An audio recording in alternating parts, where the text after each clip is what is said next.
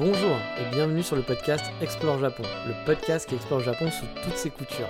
Des conseils voyage, de la culture ou bien de la vie tous les jours en passant par l'apprentissage du japonais, partons ensemble une fois par semaine pour ce magnifique pays qu'est le Japon.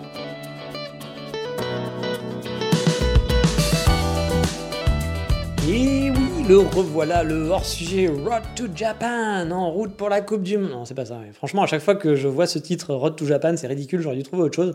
J'ai l'impression vraiment d'être dans un animé de foot où on va qualifier grâce au pouvoir de l'amitié.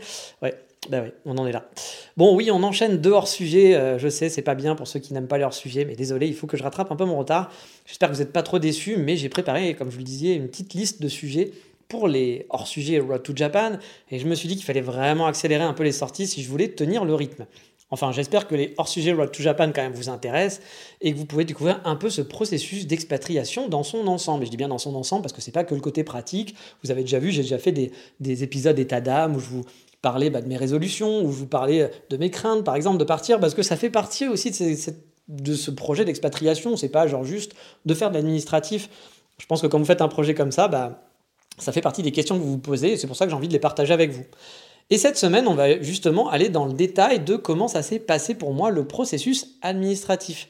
Comment j'ai trouvé mon working visa, combien de temps a pris la procédure, qu'est-ce que j'ai dû faire, qu'est-ce que j'ai dû payer, etc., etc. Mais avant, vous avez maintenant l'habitude, maintenant on va faire un peu un point sur ma situation actuelle.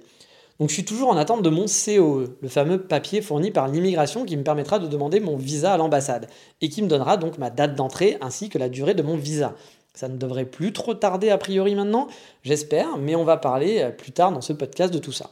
Niveau préparation, j'ai commencé à regarder les appartements pour voir ce que je pourrais avoir niveau prix par rapport à mon budget, les emplacements ciblés, les lieux et la ville. J'ai aussi refait un peu un petit tableau de conversion pour savoir en yens ça fait combien à peu près quand je suis à peu près à ce niveau-là, pour savoir les tatamis parce que souvent c'est pas des mètres carrés. Vous savez quand vous prenez un appartement, mais c'est des tatamis, donc vous dire Souvent, dans les sites japonais, ils vont quand même mettre les mètres carrés, vous allez pouvoir les voir. Mais euh, souvent, sur les plans, ça va être en tatami. Donc, vous allez avoir la pièce qui va, on va vous dire ça fait 6 tatamis. Oui, très bien, si tatami, mais euh, c'est oui, euh, mais ça me parle pas. Donc voilà, j'ai fait un petit, il y a des sites internet hein, qui vous permettent de faire ça, de faire les conversions, genre si tatami en mètres carrés, ça fait combien? Et donc ça vous permet d'avoir une idée, quand vous allez regarder les plans, vous dire ok ça c'est à peu près 15 mètres carrés, très bien, etc. Donc j'ai commencé à me faire une petite liste euh, voilà comme ça pour être prêt le jour où je vais devoir vraiment chercher mon appartement. Et donc j'ai aussi commencé à cibler les lieux parce que bah, même si Kyoto je connais très bien, euh, j'avoue, les, les, noms d'arrondissements de, de, Kyoto, je suis toujours perdu, même ceux où j'habitais, je ne savais jamais lesquels c'était. Et euh, bah là, du coup, j'ai un peu reciblé, j'ai refait la liste des arrondissements sur les sites qui proposaient. Je me suis dit, ah, ok, non, bah là, c'est pas du tout où je veux être. Moi, il y a deux arrondissements dans Kyoto où je veux être. Euh, j'ai déjà oublié, mais c'est celui qui s'appelle Naka quelque chose. Et Naka, ça veut dire à l'intérieur, donc c'est celui qui est très central. C'est vraiment l'arrondissement le plus central de Kyoto. Et le Shim, vraiment, j'ai oublié Shimagyo, Shimogyo, Shimogyo, je crois, Shimogyoku là où j'habitais avant, euh, qui est donc près du métro Gojo, euh, et entre la gare, on va dire, et le centre. c'est entre la gare et le centre, c'est un quartier qui est très large aussi, mais c'est entre la gare et le centre. Voilà, c'est deux, il y a deux arrondissements vraiment dans lesquels je veux habiter, le reste m'intéresse beaucoup moins, donc je vais me concentrer mes recherches là-dessus, ça va me permettre de gagner du temps aussi pour chercher des annonces. One size fits all seemed like a good idea for clothes. Nice dress. Uh, it's a t-shirt. Until you tried it on. Same goes for your healthcare. That's why United Healthcare offers a variety of flexible, budget friendly coverage for medical, vision, dental, and more. So, whether you're between jobs, coming off a parent's plan, or even missed open enrollment, you can find the plan that fits you best. Find out more about United Healthcare coverage at uh1.com. That's uh1.com. Donc voilà, j'ai commencé, donc, comme je dis, à, à regarder les appartements et vous l'avez compris, donc j'ai déjà ciblé Kyoto en priorité. Mais j'avoue aussi avoir jeté un œil sur certains quartiers bien précis de Tokyo qui sont pas donnés proches de Shibuya parce que oui moi c'est vraiment je suis un West Coast j'aime Shibuya j'aime à côté de Shibuya pas forcément Shibuya Shibuya mais vous savez un Shibuya c'est pas que Shibuya Crossing c'est un très gros arrondissement Shibuya. Et euh, bah, j'aime bien tout cet arrondissement là J'aime bien aussi euh, Nakameguro, j'aime bien Ibisu, j'aime bien euh, Daikanyama, mais bon, c'est des quartiers où je pourrais pas habiter, forcément, ça coûte trop trop cher. Mais en périphérie, voilà, de, Shibuya, pas trop loin, il y a moyen peut-être de trouver des choses. Et puis il y a d'autres quartiers que j'aime bien. J'adore Kishijoji, même si c'est pas vraiment à côté, donc je suis pas sûr de vouloir habiter à Kishijoji parce que J'aime bien le quartier, mais il n'y a pas vraiment de coffee shop qui me plaît. Et puis, bah, voilà, faut quand même compter, je pense, 20-30 minutes de train pour retourner dans le centre, euh, dans le centre, ce que j'appelle Shibuya, etc. Ou à, Shinjuku, peut-être qu'il faut peut-être 20 minutes pour aller à Shinjuku, je sais pas. Mais donc voilà, et puis c'est des transports, il y a du monde. Donc voilà, j'ai pas envie de prendre des transports tous les jours, j'ai vraiment envie d'avoir ma vie de quartier. Donc euh, bah, Kichijoji, je regarde quand même un petit peu. Il y a aussi euh, Yugaoka, qui est dans l'est de, enfin dans l'ouest, pardon, aussi euh, sud-ouest de Shibuya, qui est un quartier que j'aime beaucoup, mais un quartier très bourgeois.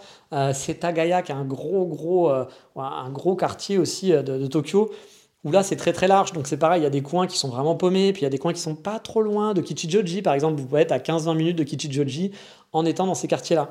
Donc je me dis pourquoi pas, voilà, je, regarde, j'ai regardé un petit peu, j'ai ciblé un peu aussi, pareil, j'ai essayé de récupérer deux trois noms de stations de métro qui pourraient être pas trop mal Tokyo, mais c'était vraiment juste pour regarder, hein, pour le fun, parce que je m'étais dit, ouais, ça va coûter super cher, je sais que les annonces à Tokyo coûtent très très cher.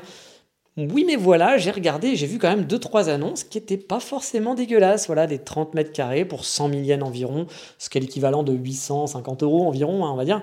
C'est cher, mais pas tant que ça pour Tokyo, hein, clairement, et surtout pas pour ces quartiers-là. Et des appartements qui étaient vraiment situés à 30 minutes à pied de Shibuya. Et là, ça commence à faire réfléchir un petit peu, parce que 30 minutes à pied de Shibuya, c'est pas très loin. 30 euh, minutes à pied de mon café préféré Fuglen, c'est pas très loin. Et j'avoue, ça m'a mis un peu le doute. Dont euh, un qui était vraiment cool, que j'ai vu par exemple, qui était à 5 minutes de la mairie de Shinjuku, derrière la mairie de Shinjuku, pas le côté Shinjuku euh, très vivant, mais l'autre côté. et qui était à 30 minutes seulement, donc comme je vous dis, de mon café préféré Fuglen. J'avoue, ça m'a fait vraiment douter. Hein. Mais bon, je verrai le jour où j'aurai mon COE. Je jetterai sûrement un œil sur les appartements sur Tokyo le jour où je recevrai mon COE, avant de me lancer à corps perdu dans ceux sur Kyoto. On ne sait jamais. Si j'ai un coup de cœur pour un appartement vraiment qui est joli, qui est bien fait, bien placé, je pourrais peut-être changer mes plans de dernière minute. Et ça fait un peu de suspense pour le Road to Japan, parce que c'est vrai que ce que j'ai vu en comparant les appartements de Kyoto et de Tokyo, c'est qu'il y a quelques appartements de Tokyo qui sont peut-être plus petits, mais qui sont très très bien fichus. C'est-à-dire vous perdez pas de place. Parfois à Kyoto, vous allez perdre de la place parce que c'est des appartements, on va dire, un peu plus normal, où vous allez avoir par exemple une séparation entre deux pièces, euh, et pas la séparation bien faite, où vous pouvez bah, pas vraiment faire une grande pièce ouverte. Et moi, j'habite tout seul, donc avoir deux pièces, puis perdre de la place. Ou parfois, vous allez avoir plein de portes. Et du coup, bah, quand vous voulez caser quelque chose, bah, c'est difficile parce qu'il y a des portes partout. Donc, vous n'avez pas un mur où vous pouvez poser un canapé, ou votre canapé, vous pouvez, vous pouvez poser qu'à un seul endroit, qui n'est pas le meilleur endroit de la pièce, par exemple. Moi, je voudrais un canapé lit, par exemple je, ne veux pas d'une chambre, j'aimerais avoir une... En fait, dans mon idéal, j'aimerais avoir une très grande pièce qui peut se couper. Parce que moi, je veux un canapé lit, donc un, endroit un peu euh, voilà, sympa, salon, etc. Mais qui soit aussi ma chambre, du coup, en quelque sorte. En étant tout seul, je voudrais juste profiter d'une grande pièce, voilà, tout simplement, parce que bah, je suis tout seul, donc je m'en fous d'avoir des pièces. Mais voilà, je me dis quand il y a des amis qui viennent dormir chez moi, ou bah, si un jour j'ai une Megumi, euh, bah, ce serait peut-être bien de pouvoir couper cette pièce et donc euh, le canapé lit, le salon soit vraiment une chambre, et puis que le reste, dans le reste, ça soit la cuisine, un peu bureau. Euh, donc j'aimerais bien, j'aimerais bien qu'il y ait ce, genre de truc. Et bah, j'avoue que à Kyoto, c'est pas toujours très bien foutu, alors qu'à Tokyo, j'ai vu deux trois appartes qui étaient plus petits, mais qui étaient mieux faits de ce côté-là, où tu pouvais vraiment t'aménager comme tu avais envie ta pièce. Et ouais, ça m'a mis, ça m'a mis un peu le doute, hein, tout ça, je dois l'avouer. Donc voilà, peut-être une, il y aura peut-être du, nouveau juste avant de partir. Enfin, quand je cherchais des appartements, peut-être que finalement, je suis quand même très bien parti pour partir à Kyoto, hein, il faut l'avouer. Mais euh, peut-être qu'à la dernière minute, je vais trouver un super appartement à Tokyo et je vais dire bon allez, on change tout, on change les plans et let's go. Donc euh, voilà, je pourrais euh, pas prendre trop mon temps, hein, bien sûr, hein, parce qu'une fois mon COE en poche, bah, il faut que je prenne mon billet d'avion pour la suite de la procédure, il faut que ça aille vite. Et si je prends un billet d'avion, bah, ça serait un peu con de prendre un billet pour Osaka, pour au final, à la dernière minute, prendre un appartement sur, Tokyo. Voilà. Euh, bref, ça va pas être simple, mais bon, on, va voir. Il y aura peut-être une surprise ou pas. Ce sera peut-être Kyoto, mais bien sûr, vous serez informé dès que j'aurai ces infos-là. Donc, maintenant, on on parle de procédure et tout ça. Ça va être justement le sujet de ce numéro 5 hors sujet. Je vais revenir en détail sur comment s'est passée ma procédure d'expatriation depuis le début. Alors tout a commencé, vous le savez si vous suivez ce podcast, par une auditrice que je remercie encore une fois, euh, qui m'a parlé de son expatriation au Japon. Elle m'a envoyé un message sur Instagram en me remerciant, euh, en me remerciant pour mon podcast, parce que mon podcast l'avait aidé à choisir entre Kyoto et Tokyo. Il pensait s'installer à Tokyo avec sa famille, et finalement ils sont allés sur Kyoto. Euh, je les ai un peu convaincus. Donc bah moi forcément j'étais content, ça me fait toujours plaisir de vous aider. Hein. Ce podcast il est quand même principalement fait là pour ça. Je suis curieux aussi, donc je lui ai posé plein de questions pour savoir bah, ce qu'elle faisait dans la vie, comment ils avaient pu venir au Japon, etc. Et euh, elle m'avait expliqué qu'en fait, qu'ils avaient acheté leur visa. J'étais là, acheter un visa, je fais, comment ça on peut pas acheter son visa Enfin, qu'est-ce qu'elle me dit? Elle me dit n'importe quoi. Puis il y a souvent, vous savez, des gens qui racontent un peu n'importe quoi. Donc je fais, qu'est-ce qu'elle me raconte? Je me suis dit, il y a un truc que j'ai pas dû comprendre. Parce que pour moi, tu viens en working visa ou tu viens en business visa. Et elle me disait, non, on n'est pas mis en business visa, on est en working visa, mais c'est nous qui l'avons payé. Je fais, ok, c'est bizarre. Et donc on discute un peu, je lui demande comment ça s'est passé. Et donc elle m'explique en fait qu'ils sont passés par un portage salarial. Alors le portage salarial, je sais que c'est flou pour beaucoup de gens. Mais en gros, imaginez, vous travaillez pour une société en France, mais vous n'êtes pas salarié de cette société. Vous êtes salarié finalement d'une autre société qui s'occupe pour vous de votre fiche de paie et de facturer la société pour laquelle vous travaillez, l'autre société pour laquelle vous allez travailler. Alors, ce n'est pas forcément un truc qui est lié à l'expatriation à la base, hein, le portage salarial. Hein. Vous pouvez très, très bien faire ça en France avec une société, par exemple, de portage française, car vous n'avez pas envie d'être freelance, de gérer votre propre société en quelque sorte. Vous voulez avoir les avantages d'un salarié, parce que quand vous êtes freelance, bah, vous n'avez pas les avantages d'un salarié. Vous n'avez pas les vacances, vous cotisez pas de la même façon, etc. Vous n'avez pas le chômage. Euh, alors que là, bah, en étant salarié, bah, vous avez des jours de vacances, vous avez effectivement la cotisation euh, sociale, vous aurez du chômage, etc.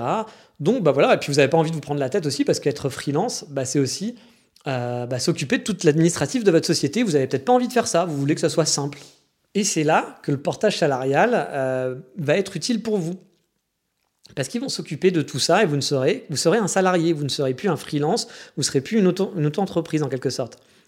Et bah, ce truc-là, vous pouvez le faire aussi de façon internationale. Et c'est ce que j'ai fait pour être clair.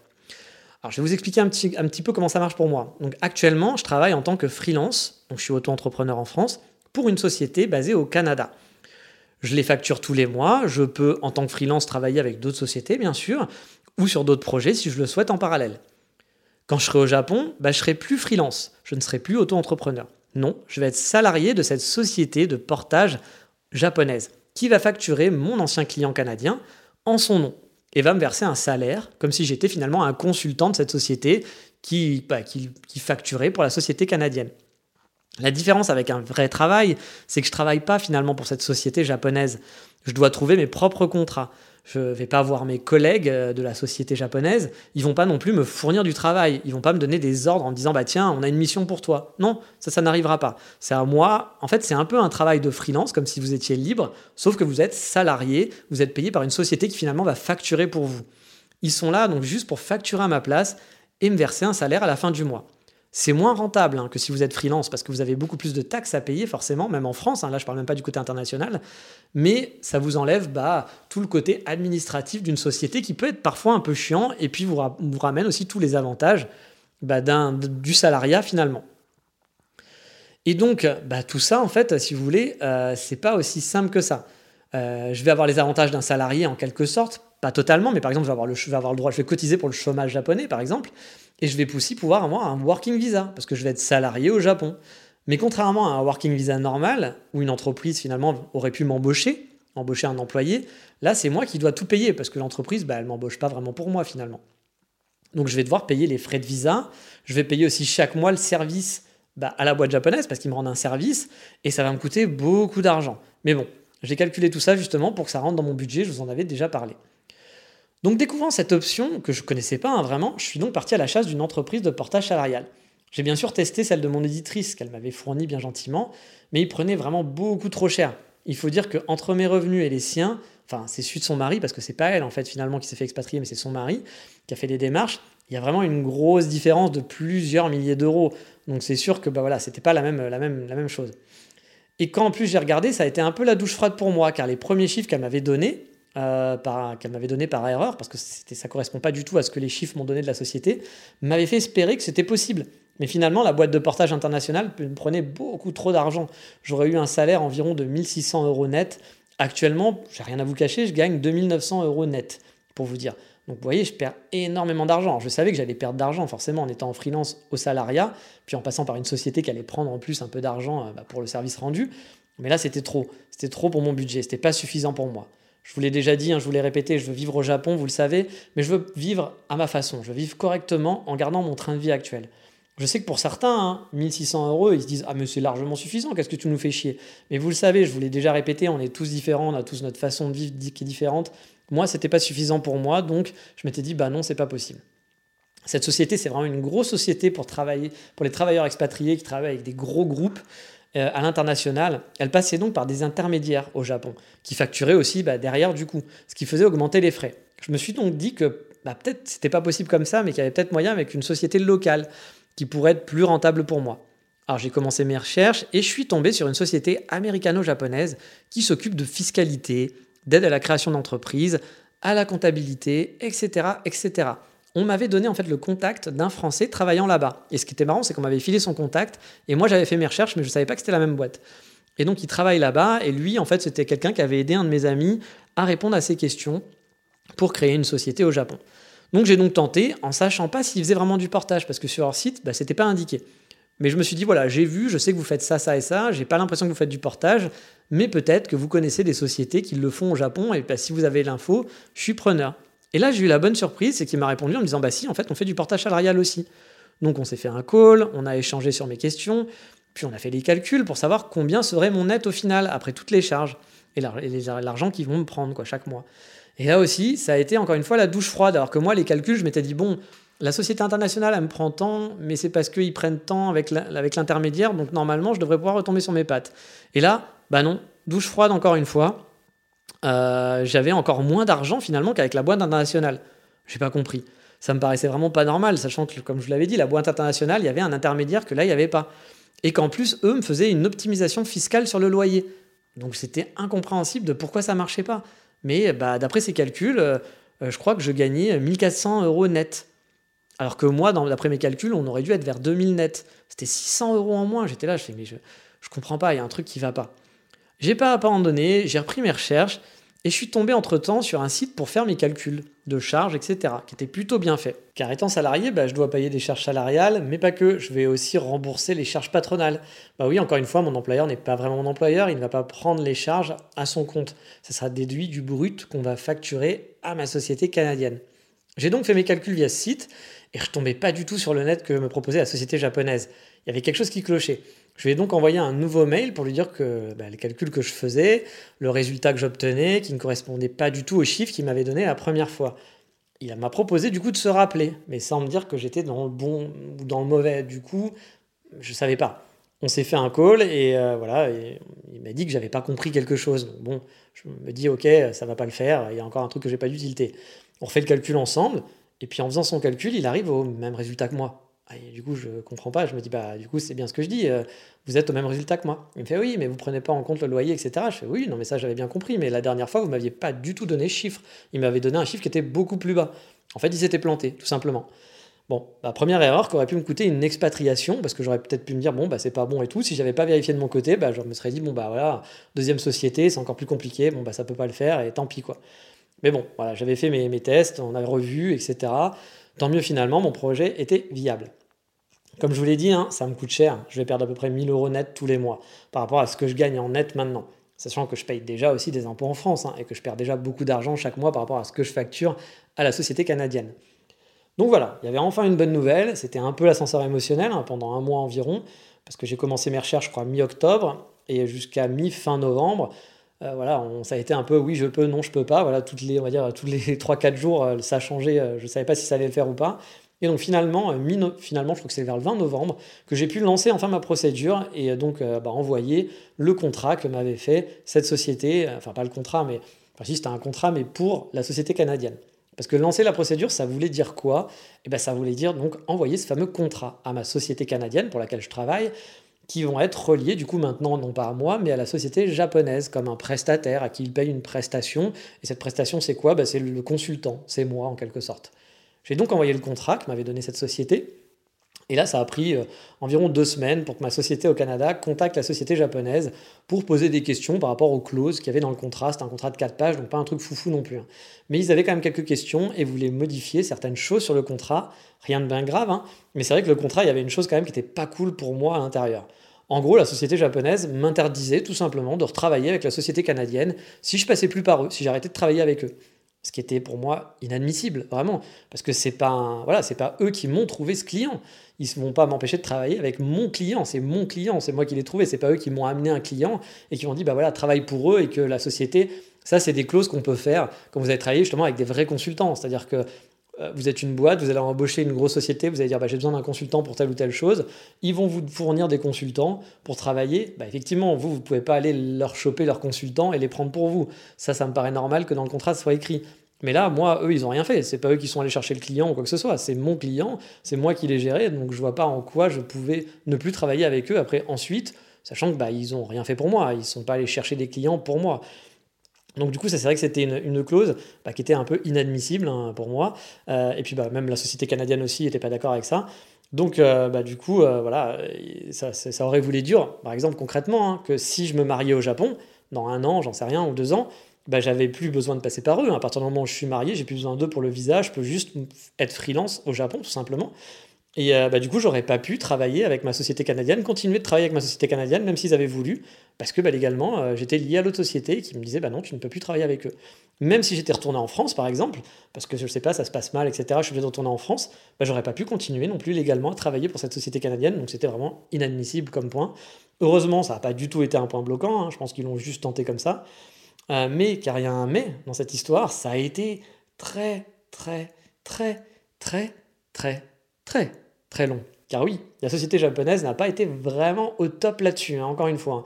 Il aura fallu plus de 50 jours. Oui, 50 jours, c'est plus de deux mois pour renvoyer ce contrat modifié. Il y avait juste deux questions, et donc il fallait juste dire OK, pas OK, et on modifie le contrat. Il a fallu 50 jours pour faire ça, qui est quand même un travail, je pense, même en prenant du temps, en une semaine, avec des allers-retours, c'est fait. 50 jours. Ah, non pas que ça posait problème, encore une fois, hein, mais c'est juste que le mec est parti en vacances sans prévenir. Il a le droit de prendre des vacances, mais il n'a pas prévenu. Pour 4 semaines.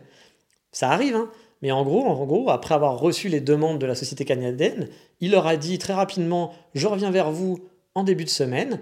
Bon, en début de semaine, pas de nouvelles. Milieu de semaine, pas de nouvelles. Fin de semaine, pas de nouvelles. Euh, la société canadienne qui n'était pas forcément au taquet pour les relancer, moi j'avoue j'aurais relancé avant, bah voilà, moi je reviens aux nouvelles la semaine d'après en disant bah vous avez eu des nouvelles du coup, parce que moi j'étais pas en copie des échanges, je vous avais eu des nouvelles et tout, ils me font ah non non mais on, pense à les relancer, je fais bah oui, il faudrait peut-être, ouais. Et euh, du coup moi je les relance aussi, euh, non, je crois que les relance le mardi, un truc comme ça, je leur propose le lundi, ils leur relance le mardi. Et le mardi, elle reçoit un mail, la personne au Canada, qui dit que cette personne, donc mon contact depuis le début, est partie en vacances pour 4 semaines depuis lundi. Et il ne nous a pas prévenu. Et donc, bah voilà, moi, s'il m'avait juste dit ah, désolé, je n'ai pas le temps pendant la semaine, je vais pas pouvoir gérer le truc, ça va prendre un mois de plus, je suis vraiment désolé, je l'aurais accepté, bien sûr, on a tous des impératifs, etc. Puis il a le droit de prendre des vacances, monsieur, il hein, n'y a pas de souci. Mais ce que j'accepte pas, c'est de pas prévenir. Pour moi, la politesse, c'est quelque chose de très important. Et là, bah, c'était quelque chose de totalement impoli. Euh, la personne dit qu'il revient vers vous en début de semaine. Une semaine plus tard, il est toujours pas revenu vers vous. Il part en vacances la semaine suivante. La moindre des choses, c'est de vous prévenir que bah, il n'aura pas le temps et qu'il part en vacances. Ah non, on a juste eu droit à un message de vacances, comme quoi il serait pas là pendant 4 semaines. Donc il est rentré après, moi je trouve pas ça du tout professionnel, hein. il est rentré après donc, bah, de ses vacances, je l'ai relancé bien sûr juste avant qu'il rentre ses vacances, ça lui a pris encore une ou deux semaines avant de répondre, et c'est comme ça qu'on en a eu pour quasiment 50 euh, jours euh, d'attente, pour rien. Parce que oui, il a même pris un peu plus de temps que ça, 50 hein, jours pour, pour rien, pour juste deux lignes de contrat. Donc je peux vous dire que j'étais pas très content, c'était le deuxième mécontentement après l'erreur de calcul, euh, voilà, où il avait fait ça à l'arrache, etc. Hey, I'm Ryan Reynolds. At Mint we like to do the opposite of what Big Wireless does. They charge you a lot. We charge you a little. So naturally, when they announced they'd be raising their prices due to inflation, we decided to deflate our prices due to not hating you. That's right. We're cutting the price of Mint Unlimited from $30 a month to just $15 a month. Give it a try at mintmobile.com slash switch. $45 upfront for three months plus taxes and fees. Promo rate for new customers for limited time. Unlimited more than 40 gigabytes per month. Slows. Full terms at mintmobile.com. Hey, it's Ryan Reynolds, and I'm here with Keith, co-star of my upcoming film, If, only in theaters May 17th. Do you want to tell people the big news? All right, I'll do it. Sign up now and you'll get unlimited for $15 a month in six months of Paramount Plus Essential Plan on us. Mintmobile.com slash switch. Upfront payment of $45 equivalent to $15 per month. Unlimited over 40 gigabytes per month. Face lower speeds. Videos at 480p. Active Mint customers by 531.24 get six months of Paramount Plus Essential Plan. Auto renews after six months. Offer ends May 31st, 2024. Separate Paramount Plus registration required. Terms and conditions apply if rated PG. S'était trompé dans son calcul. C'était la deuxième erreur. Je commençais à être un petit peu, voilà, un peu, euh, un peu mécontent. Euh, parce que oui, alors après, voilà, c'était pas fini. Donc il rentre de vacances, je le relance. Donc on récupère les papiers quelques jours, semaines plus tard. Ma société Canada, au Canada était vraiment très réactif après. Ils ont signé le contrat dans la foulée. Mais bien sûr, ils m'ont demandé si j'étais OK, etc. Et, euh, car oui, ce contrat avait, un, en plus d'un, sur ce contrat, il y avait un devis, donc pour une facture à payer, pour mon visa. Pour vous expliquer comment ça fonctionne, je vais vous expliquer un peu tout ça. Donc la société japonaise fait une facture pour mon visa qu'elle envoie à la société canadienne pour laquelle je travaille. Celle-ci a payé la facture, mais au final, c'est moi qui vais rembourser, enfin qui ai déjà remboursé même, la société canadienne, car c'est pas leur fait à eux de m'envoyer au Japon. Hein. Ils m'ont pas dit ah bah tiens on a besoin de toi au Japon. C'est une démarche très personnelle, donc ils n'ont pas à payer mes frais de visa, c'est normal. Donc c'est moi qui paye mes frais de visa en quelque temps. Et là aussi, j'ai pas été content parce que j'ai dû attendre plus de deux semaines et une relance en plus de ma part pour avoir la facture une fois le contrat signé. C'était encore une déception pour moi de la société japonaise, car il y avait déjà un devis dans le contrat. Donc honnêtement, faire une facture où il y a déjà un devis, ça prend 20 minutes. Moi, je fais des factures chaque mois pour mes clients. Je n'ai pas besoin de deux semaines pour envoyer une facture. Ma facture, en une heure, 30 minutes, 10 minutes, c'est réglé. Donc là, j'avais trouvé que c'était encore une fois pas très très bon. Donc vous voyez, hein, souvent on dit le Japon c'est super, ils sont hyper efficaces. Sur ce cas-là, je peux vous dire qu'ils ne le sont pas du tout. Ils ont vraiment été très, très, très mauvais, beaucoup plus mauvais qu'une autre société. Euh, voilà. Bah, par exemple, si je prends les, retours de la société canadienne, qui eux n'ont pas d'obligation de faire ça non plus, hein, ils font ça pour me faire plaisir, ont été beaucoup plus réactifs que la société japonaise, qui, eux, je paye, je les paye. C'est-à-dire que je vais leur payer une grosse somme d'argent pour mon visa, je vais leur payer tous les mois, et ils ont été pas du tout, alors pas du tout très très actifs là-dessus. Et en plus, encore une fois, que ça prenne du temps, je peux le comprendre, j'ai pas de problème là-dessus. Mais par contre, pour moi, la moindre des choses, c'est de prévenir les gens, de, voilà, de communiquer, d'être poli, chose qu'ils n'ont pas forcément, qu'ils n'ont pas bien faite en tout cas pour le coup. Ils sont pas désagréables, hein. ils ont répondu à mes questions, etc. Ils ont toujours répondu à mes questions, même si parfois ils ont répondu à côté, ou même parfois ils n'ont pas répondu du tout et j'ai dû vraiment aller chercher pour avoir la réponse. Mais bon, dans l'ensemble, la personne est agréable, mais voilà, je, trouve que ça manque quand même de politesse, donc comme quoi, bon après c'est un français, vous allez me dire, c'est pas mon contact est français, c'est pas un contact japonais, mais ça reste une boîte japonaise, Ouais, j'ai pas trouvé ça très très pro pour le coup. Donc voilà, euh, j'ai eu cette facture. La facture a été envoyée enfin quand même après ma relance à ma société canadienne. Là aussi, ça a été payé très rapidement en deux jours par la société canadienne. Et pour une fois, j'ai eu un retour très rapide de la société japonaise pour me confirmer que le paiement avait été fait et me dire qu'il me recontacterait par la suite pour me demander mes infos pour mon dossier. Moi, j'avais déjà préparé mon dossier hein, parce qu'il m'avait déjà demandé, il m'avait déjà donné une liste en amont de ce qu'il allait falloir. Donc moi, fin novembre, mon dossier il était déjà prêt. Et là, bah, on était, euh, si je vous dis pas de bêtises, on était en mars, je pense. Donc moi, ça faisait au moins trois mois que mon dossier, quatre mois que mon dossier était prêt. Non, trois mois, trois mois que mon dossier était prêt. Donc bon, mais bon, j'attendais qu'il m'envoie le mail parce que je me suis dit peut-être qu'il va demander autre chose, peut-être avoir besoin d'autre chose. Donc j'attendais qu'il m'envoie ce mail. Il l'a fait assez rapidement cette fois-ci, je dois l'avouer. Euh, il m'a répondu un vendredi pour me dire que c'était payé. Et je crois que le mardi, j'avais le mail comme quoi, euh, j'avais avec les pièces de dossier dont j'avais besoin. Rien de nouveau, c'était exactement les mêmes pièces qu'il fallait. Et en gros, euh, bah voilà, le dossier à remplir, qu'est-ce qu'il fallait que je remplisse? J'avais quelques informations, vraiment pas de compliquées. On me demande mon nom, mon prénom, mon adresse, ma date de naissance, voilà, les trucs classiques. Les dernières fois où vous êtes rentré au Japon sur les trois dernières années, enfin toutes les fois où vous êtes rentré au Japon, vos dates d'entrée, vos dates de sortie sur les trois dernières années. La dernière fois que vous êtes rentré au Japon et vous êtes sorti du Japon, euh, si vous êtes marié, bah, vous devez faire, voilà, si vous faites les infos, sur votre mariage, sur vos enfants, si votre conjoint va vous suivre, si vos enfants vont vous suivre, etc. Bon, moi, c'est pas mon cas, donc j'ai pas eu à remplir tout ça. Il n'y a pas beaucoup de questions au final, hein, c'est un formulaire qui est très très simple. Euh, et en plus, vous vous doutez, vous devez fournir quelques pièces administratives. Une copie de votre passeport, une photo d'identité, la copie de vos diplômes, un CV, et je crois que j'oublie rien. Mais voilà, encore une fois, rien de très compliqué. Donc j'envoie ça du coup dans la foulée, hein, le jour même, parce qu'en plus j'avais déjà tout préparé. Et au bout d'une semaine, j'ai un mail de la société japonaise pour me demander, en plus, un relevé de notes de mon diplôme universitaire. Alors là aussi, je comprends pas trop, parce que je me dis, mais pourquoi vous ne me l'avez pas demandé au départ, en fait euh, Parce que là, on perd du temps, en fait. Ça fait une semaine, du coup, il s'est passé quoi? Il m'explique qu'il y a un problème sur les, sur les diplômes, que les diplômes ont changé, etc. Je trouve ça un peu bizarre, parce que bon, peut-être que ça a changé cette année, j'en sais rien, mais bon. En tout cas, voilà, il me demande ça. J'aurais aimé, encore une fois, qu'il me demande ça avant, mais bon, heureusement, j'avais tout numérisé. Toutes mes infos ont été numérisées il y a bien longtemps. J'ai donc tout sur le cloud. J'ai donc pu fournir tout ça dans la foulée. Bon, il a juste fallu que je cherche un peu. Ça m'a pris une bonne demi-heure pour trouver où étaient ces, fichiers-là, où était mon relevé de notes, parce que bah, mon diplôme et mes notes, hein, je les ai passés en an 2000. Donc bah, ça fait plus de 20 ans. Donc vous vous doutez bien que voilà, c'était pas forcément facile à trouver. Mais voilà, j'ai tout trouvé en l'espace de 15-20 minutes. J'ai pu lui renvoyer tout ça. Et donc bah, voilà, c'était, euh, c'était fait. Et euh, j'ai pu fournir voilà, mes documents. Puis bah voilà, au final, une semaine plus tard, j'ai toujours une semaine, une semaine et demie, je pense, j'ai toujours pas de nouvelles. Donc là, ça fait quand même deux semaines, deux semaines et demie que je lui ai envoyé mon dossier. Je commence à me demander aussi ce qui se passe. Parce que bah, du coup, mon dossier, je ne sais pas s'il est encore envoyé à l'immigration, parce qu'en fait, il devait m'envoyer un contrat de travail avant. Et je me doute qu'il fallait que je signe le contrat de travail avant de l'envoyer à l'immigration. Donc je me dis, il y a encore deux semaines et demie de perdu. Pour, pourquoi? Enfin, qu'est-ce qui se passe? Je veux bien, par exemple, que pour l'immigration, il faille traduire les choses. Pourquoi pas? Ça prend du temps. Mais j'aurais aimé des explications. Et puis pour le contrat de travail, je comprends pas. Parce que le contrat de travail, ça prend pas deux semaines et demie à faire. C'est un contrat type, on va juste changer le nom et la date il y a trois informations à changer, et sinon c'est des contrats qui font à tout le monde. Donc je me dis, mais deux semaines et demie, pourquoi ça prend tant de temps? Du coup, je me dis, mais pourquoi ils m'envoient pas ça avant même s'ils ont encore des choses à faire pour le dossier d'immigration, au moins c'est fait, parce que moi, le contrat de travail, bah, je veux le lire. Je ne vais pas signer comme ça en béni oui oui, je veux lire ce qu'il y a écrit dedans quand même. Donc euh, je me dis, bah, autant qu'ils me l'envoient avant, comme ça on perd pas de temps, parce que si on perd du temps encore qu'ils me l'envoient, que je vérifie, qu'on fasse des allers-retours, parce qu'il y a peut-être des choses que je vais vouloir changer, qu'on le signe, et qu'après ensuite on peut envoyer à l'immigration, bah, peut-être qu'on peut faire les choses en parallèle, on peut essayer d'être efficace. Mais a priori, l'efficacité, c'est pas leur fort dans cette société japonaise. Donc voilà, euh, du coup j'attends, il me l'envoie quand même au bout d'un moment, il m'envoie mon contrat de travail après ma relance. Hein. il faut savoir aussi qu'une fois je l'avais relancé, il m'avait dit Ah, vous lisez dans mes pensées. Franchement, quand j'ai lu ce mail-là, j'avais envie de le taper, parce que j'ai envie de te dire, mec, si, je lisais, tu lisais vraiment dans mes pensées, ça fait plus de 5 semaines que j'ai envie de te relancer et que j'ai envie d'avoir des infos.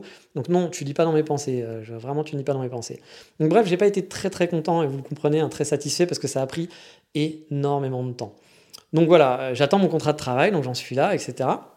Et là, vraiment, je suis pas content, parce que j'ai pas de nouvelles, etc. Je commence vraiment à m'agacer. Parce que donc, il me l'avait pas envoyé, on est fin mars, j'ai commencé la procédure fin novembre, donc ça fait exactement 4 mois, et mon dossier n'est toujours pas à l'immigration. Moi, c'est ça qui m'énerve. C'est-à-dire que normalement, ce qui prend du temps, c'est l'immigration, et mon dossier, en 4 mois, n'a toujours pas accédé à l'immigration. J'ai donc fait un mail récap pour expliquer mon énervement, et en reprenant les dates. Et c'est là que je me suis rendu compte vraiment de la lenteur extrême de cette société. 50 jours pour répondre à deux questions sur le contrat et le modifier. 40 jours entre la date où le contrat a été signé et envoyé par ma société au Canada et entre le fait de récupérer le contrat de travail. Il y avait juste en gros, sachant que moi j'ai toujours répondu dans la foulée, 40 jours, deux mois pour ça quasiment, enfin pas deux mois, ça fait un mois et demi pour ça. Alors, je suis plutôt du genre rangs habituellement. Hein. Je suis toujours à me dire, oui, bah, ils ont peut-être des choses à faire, je suis pas la priorité, etc. Mais là, j'avoue que je commençais à être vraiment énervé passablement parce que je trouvais ça pas professionnel. Résultat, bah, j'ai même pas eu un message d'excuse de la part de cette personne, qui est quand même resté cordial hein, dans, son, dans son mail, mais en gros qui s'excusait de mon impatience. Voilà, comme si moi je m'excusais de la guerre en Ukraine. Bah oui, la guerre en Ukraine, j'y suis pour rien. Je veux dire, je m'en excuse. Bah lui, c'était à peu près pareil. C'est des excuses qui ne servaient à rien. J'avoue, j'ai pas été très content. Voilà, j'ai pas été très content et je le suis toujours pas. Après, voilà, il fait quand même son boulot, etc. Mais je trouve pas ça propre et du coup je recommanderais pas cette société. Par exemple, je l'ai déjà fait pour des gens qui m'ont demandé euh, avant euh, par qui j'étais passé, qui sont passés aussi par lui. Je le ferai plus. Voilà, je donnerai plus son contact parce que j'ai pas envie de leur faire gagner de l'argent. Je vais déjà leur en faire gagner assez tous les mois parce que j'ai pas été du tout satisfait de leur travail et donc du coup bah, j'ai pas envie de les recommander clairement voilà j'ai pas envie de leur apporter ça en plus avec ce podcast et qu'il y a des gens qui sont intéressés par ça je suis désolé si vous êtes intéressé il faudra faire vos propres recherches mais je vous donnerai pas leur contact clairement toute façon, vous pouvez trouver d'autres sociétés, il y en a d'autres, hein, c'est pas les seuls sur le marché. Il suffit de regarder sur Google. Donc voilà, la lenteur, voilà, m'a vraiment, voilà, la personne est cordiale et sympathique, hein, mais j'ai pas trouvé ça professionnel vraiment tout le long du dossier, encore une fois. il y a eu beaucoup d'erreurs, beaucoup de lenteur, et voilà, j'ai pas été fan. Donc finalement, après mon mail de plainte, hein, quelques jours après, bah, je recevais enfin mon contrat de travail, quelque chose de très standard, hein, rien de bien foufou, vraiment. C'est pour ça qu'encore une fois, je me suis dit, sérieusement, on aurait pu l'envoyer avant. J'ai pu valider en une journée après avoir posé juste une seule question pour vérifier quelque chose. Et depuis fin mars, mon dossier est enfin passé dans les mains de l'immigration. Donc oui, après quelques jours après, ça s'est décanté. Étrangement, encore une fois. Soyons honnêtes, hein, avec un peu, de sérieux, mon dossier aurait pu être prêt début janvier. Vraiment. J'aurais pu être dans les mains de l'immigration début janvier. J'ai perdu trois mois pour rien du tout. J'ai discuté avec d'autres gens, parce que s'ils ont trouvé, ils m'avaient donné l'excuse de les frontières sont fermées, donc euh, ça sert à rien qu'on aille trop vite. Alors moi, j'étais pas d'accord, parce que pour moi, l'immigration travaillait encore, même si les frontières étaient fermées, ils traitaient votre dossier. Oui, vous pourriez pas venir, mais votre, dossier était traité, donc on gagnait du temps. Mais bon, j'avais pas les arguments à lui donner. Effectivement, c'était fermé, donc bah, je lui fais confiance. Sauf qu'après, j'ai discuté avec d'autres gens, et effectivement, les dossiers étaient bien traités, même si les frontières étaient fermées. Donc j'ai vraiment, encore une fois, été très déçu de la part des réponses et des arguments de ces personnes bah, qui, je pense, connaissent pas très bien leur travail. C'est pareil, je ne sais plus pour quelle, histoire. Euh, ils m'ont donné une information, je leur ai donné une information contraire qu'ils ne connaissaient pas. Je fais, mec, c'est ton boulot. Enfin, c'est moi qui fais tes recherches. Donc vraiment, j'ai pas été hyper content de cette société. Le problème, c'est que je pouvais pas switcher en plein milieu parce que j'aurais reperdu encore plein de temps. Donc voilà, maintenant que je suis engagé, je suis engagé. Je vais pas dire qu'ils font du travail nul, je vais pas dire qu'ils sont malhonnêtes, je vais juste dire qu'ils ne sont pas très bons et qu'ils sont pas très efficaces, tout simplement. Encore une fois, c'est pour ça que je les recommanderai pas et que je parlerai pas, voilà, je ne donnerai jamais leur nom à d'autres clients potentiels parce que j'ai pas envie de leur faire de leur pub, tout simplement. On verra comment se passera après. J'espère que j'aurai pas d'autres ennuis au Japon hein, qui paieront mon salaire dans les temps et en, heures. Ça, on sait jamais. Peut-être y avoir des mauvaises surprises. Mais pour l'instant, je vais pas leur faire un procès là-dessus, sachant que un procès de mauvaise intention, sachant que j'en sais rien. Hein. Peut-être que là, c'est juste cette période qui s'est mal passée. Peut-être que la personne avait des problèmes. Peut-être que c'est cette personne-là, ce contact-là, qui est pas très bon. Ou peut-être qu'elle travaille avec d'autres personnes qui ont fait du mauvais boulot. Je ne sais pas. Et là, je suis désolé, mais il y a des gens qui sont dans mon couloir à côté qui sont en train de parler, donc je vais être obligé. Euh, vous allez avoir un son en fond. Je vais reprendre un petit peu plus tard. désolé, hein, euh, il y avait des gens euh, qui étaient dans, le couloir à côté de ma porte, et, du coup, je pense qu'on a entendu du bruit, donc c'est pour ça que j'ai arrêté et qui parlait très fort. donc voilà, je reprends. donc je disais, donc je parlais de cette société. Donc voilà, j'étais pas très content et sachant que n'oubliez pas, hein, je paye assez cher mon visa. Hein. Au total, mon immigration va me coûter 4000 euros environ, un chouïa plus. ça c'est le prix du visa et de leur service en gros pour faire le visa, euh, si on peut appeler ça un service. Euh, et tous les mois, je vais payer 1000 euros à cette société japonaise pour leurs frais et les charges sociales de l'employeur.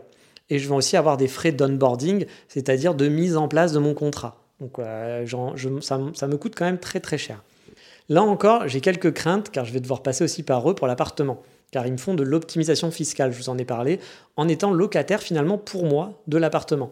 Ça me permet finalement en fait de déduire de mon brut. En gros, eux, ils vont payer le loyer et ils vont me le déduire de la facture que j'envoie, qu'on va envoyer, que eux envoient donc à ma société canadienne. Et donc, bah voilà, ça va me faire, le fait de faire ça fait diminuer mon brut et donc je paye moins d'impôts, c'est logique. Et donc, ça va me faire des économies, environ 300 d'économies sur mon net ce qui m'a permis au final de venir au Japon. Sans ça, j'aurais pas pu, je pense, faire, faire ce portage salarial. Ça m'aurait été, j'aurais pas eu assez d'argent, je pense, ou alors j'aurais dû me serrer la ceinture sur mon budget habituel et je sais pas si je l'aurais fait du coup. Et donc, quand je vais devoir prendre un appartement, bah, c'est eux qui vont devoir payer. Ils vont devoir faire une facture à ma société au Canada pour payer ses frais et j'ai peur qu'ils soient encore super lents, sachant que j'aurai sûrement même pas un mois pour trouver une annonce et payer, et, enfin payer pour avoir l'appartement. Bref, je suis vraiment pas rassuré, mais on verra. Hein. Euh, j'avoue, je suis très très ennuyé de devoir payer un Airbnb ou un hôtel quelques semaines à cause de leur lenteur. Et je pense que je, ça passera pas. Je pense que je serai vraiment très énervé pour ça. Surtout que moi, je suis quelqu'un d'organisé, qui essaye de faire ça dans les temps, qui essaye de faire ça bien, d'arranger tout le monde. Donc, si eux, ils prennent encore deux semaines à envoyer une facture, ça va pas le faire. De toute façon, là, je leur laisserai pas deux semaines. Hein. Tous les jours, je vais les harceler pour qu'ils envoient cette facture. Faire une facture, ça prend cinq minutes en toute honnêteté. Donc, faut arrêter de se foutre la gueule du monde. Là, je serai vraiment pas sympathique. Mais bon, je vous tiendrai au courant de tout ça en espérant peut-être que tout se passera bien et que ça, se déroulera très vite. Il y a des choses qui se sont bien passées avec eux, hein. parfois il y a des choses qui sont allées très très vite, etc. Donc euh, on ne sait jamais, c'est effectivement c'est aléatoire. Donc là, on est quoi? On va être euh, fin mars et mon dossier est enfin à l'immigration. Quelles, sont les prochaines étapes après fin mars? Eh bien, bah, l'attente, voilà, tout simplement l'attente, car maintenant l'immigration doit valider mon dossier. Et une fois que mon dossier est validé, ils vont me fournir un COE, un certificat qui me permettra de faire ma demande de visa à l'ambassade. En moyenne, le temps d'attente dans la partie immigration est de 3 mois. Mais dans les faits, depuis pas mal de temps, ça se fait en un mois si le dossier est bien complet et préparé. Donc j'espère que ce sera le cas. Je serais vraiment très déçu si la société revient vers moi en me disant Ah, on a oublié de vous demander ça. Ils m'ont justement bien précisé qu'eux, ils faisaient bien les dossiers. J'espère que c'est le cas. Donc normalement, bah, si ça prend un mois, ça veut dire, euh, bah pas de Japon. Si ça prend trois mois, ça veut dire que pas de Japon avant le mois d'août. Moi, j'ai tablé maintenant en ce moment pour début juin, parce que bah, mon dossier est arrivé fin mars, donc fin avril, début mai, je devrais avoir ce fameux COE. Et donc après, un mois pour préparer, commencer début juin. Dans mon contrat de travail, ils ont aussi mis que je commencerai début juin, mais bon, c'est une date fictive parce que tout dépend effectivement de ce fameux COE. Euh, si euh, finalement l'immigration a plein de travail et ça leur prend trois mois, bah, effectivement, je ne pourrais pas commencer début juin. Hey, it's Paige DeSorbo from Giggly Squad. High quality fashion without the price tag. Say hello to Quince. I'm snagging high-end essentials like cozy cashmere sweaters, sleek leather jackets, fine jewelry, and so much more. With Quince being 50 to 80% less than similar brands. And they partner with factories that prioritize safe, ethical, and responsible manufacturing. I love that. Luxury quality within reach. Go to quince.com slash style to get free shipping and 365 day returns on your next order. Quince.com slash style. Donc si tout va bien, que je récupère mon COE fin avril, qui me sera envoyé par mail, car oui, normalement c'est par courrier qu'ils sont envoyés, mais vu les problèmes actuels avec la guerre en Ukraine et le Covid, l'ambassade japonaise accepte les versions numériques pour accélérer les choses. Il y a eu des étudiants qui ont eu des problèmes comme ça, parce qu'on leur a pas envoyé par mail la version numérique, et euh, bah, ils devaient rentrer à une date précise, voilà, et c'était assez serré. Et ça a été envoyé par courrier, sauf que le courrier met énormément de temps, un mois, voire plus. Et donc du coup, il y a des étudiants qui n'ont pas pu partir au Japon à cause de ça. Donc moi j'ai bien précisé ça et normalement ils doivent me l'envoyer, mais bon, j'espère ne pas avoir de surprise, mais ils m'ont dit qu'effectivement ils l'envoyaient toujours par mail. Donc une fois mon COE en poche, fin avril, au début mai, je devrais aller à l'ambassade pour faire mon visa. Alors vous donnez votre passeport en quelque sorte et en quelques jours ou deux semaines environ, vous récupérez votre visa. Ça je l'ai déjà fait quand j'étais étudiant et dans votre passeport, bah, vous avez euh, sur, une page spéciale du passeport, vous avez comme si vous aviez un autre, euh, une autre page spéciale du passeport. C'est assez rigolo, on a l'impression d'avoir deux passeports à l'intérieur. Donc là, je devrais avoir un nouveau dedans. En ayant mon COE aussi, j'aurai ma date d'arrivée. Et ça, bah, je ne suis pas contre, hein, parce que ça me permettra vraiment de, me dire, ça y est, c'est fait. Et aussi, j'aurai euh, bah, laquelle je peux débarquer hein, au Japon. C'est pas ma date d'arrivée, genre, bah, si je veux débarquer un peu plus tard, je débarque plus tard. Je crois que vous avez jusqu'à trois mois pour débarquer, il me semble, quelque chose comme ça. J'aurai aussi la durée de mon visa, qui est importante pour moi vraiment, car vous l'avez compris, je paye mon visa. Donc si dans un an, je dois renouveler mon visa, ça veut dire que je dois repasser à la caisse et payer à nouveau. C'est pour ça que je croise vraiment les doigts pour avoir trois ans minimum, ce qui me laisserait le temps pour économiser ou peut-être trouver une Megumi avec qui je me sens bien et me marier d'ici là et ne pas avoir à repayer un visa travail. Normalement, après être passé à l'ambassade, l'affaire est réglée. Mais à cause du Covid, il y a encore une étape supplémentaire qui prend deux jours environ. Et encore, j'ai de la chance parce qu'il y a quelques temps, en novembre, ça prenait un mois cette procédure. Là maintenant, ils l'ont fait en ligne, ça prend beaucoup moins de temps. Vous devez en gros enregistrer vos informations de vol, de ce que j'ai compris. Enfin, c'est la société qui le fait pour vous, pour que le gouvernement japonais sache quand vous arrivez, si quelqu'un va vous chercher, où vous allez habiter. Et oui, le Covid est là, vous êtes fliqué. Si tout va bien, tout ça durera un peu moins d'un mois, et donc fin mai, je serai prêt pour partir. Bon, ça c'est pour l'administratif visa, quoi. Mais après, il va falloir trouver un billet d'avion. Il va falloir aussi que je trouve un appartement, m'envoyer mes affaires, me prendre un pocket wifi, etc., etc car je suis pas en vacances, hein. il va falloir que je travaille, donc avoir un pocket Wi-Fi et Internet, ça va être hyper important pour moi. Donc il y a plein de choses qu'il va falloir que je prépare pendant le mois de mai. Mais ça, ça sera une autre histoire. Vous le voyez, hein, ça a été particulièrement long et compliqué. Ça m'a apporté beaucoup d'énervement, hein, vraiment.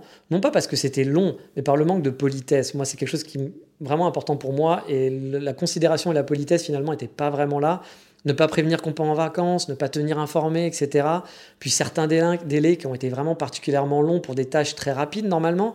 Mais bon, comme je vous l'ai dit, j'avais pas trop le choix, je me suis lancé là-dedans, j'ai dû faire avec. Mais le principal, c'est que ça se précise et que ça avance. Je vais pas rester sur le passé, je vais pas leur en vouloir non plus, etc. C'est pas la fin du monde. Mais bon, j'étais juste pas content, voilà, tout simplement. J'ai prévu de vous faire un autre épisode hors sujet pour vous expliquer aussi en vrac comment j'ai préparé mon départ par exemple. Les valises, l'envoi de carton, comment j'ai fait pour m'organiser en quelque sorte. Je vais aussi vous faire des épisodes sur place pour vous expliquer comment ça se passe à la mairie, la quarantaine, euh, comment ça s'est passé à l'aéroport, comment ça s'est passé pour récupérer les clés de mon appartement. Vous serez tout, vous saurez tout sur mon, mon, expatriation en espérant, parce que je fais ça pour que ça serve à certains dans le futur, que ça vous motive, que ça vous démotive peut-être, ou que ça vous donne des pistes pour vous préparer pour votre futur projet.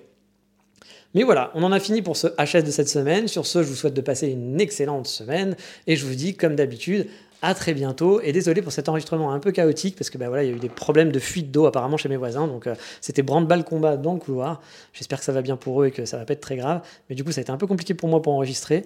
Je vous dis donc. Et puis, il faut savoir aussi, mon micro m'a lâché en plein milieu de l'enregistrement. J'ai dû rebrancher, attendre une heure pour pouvoir faire la suite. Donc, je suis désolé, ce podcast doit être un petit peu, euh, un petit peu dans tous les sens, mais j'ai essayé de faire au mieux.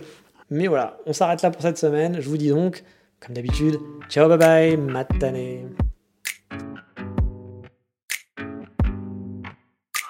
It's too late now to turn around and back again. I made my bed and now I lay my head in it. And I'm sorry I'm not perfect, but I knew that I wouldn't be. It's for the best, you know the worst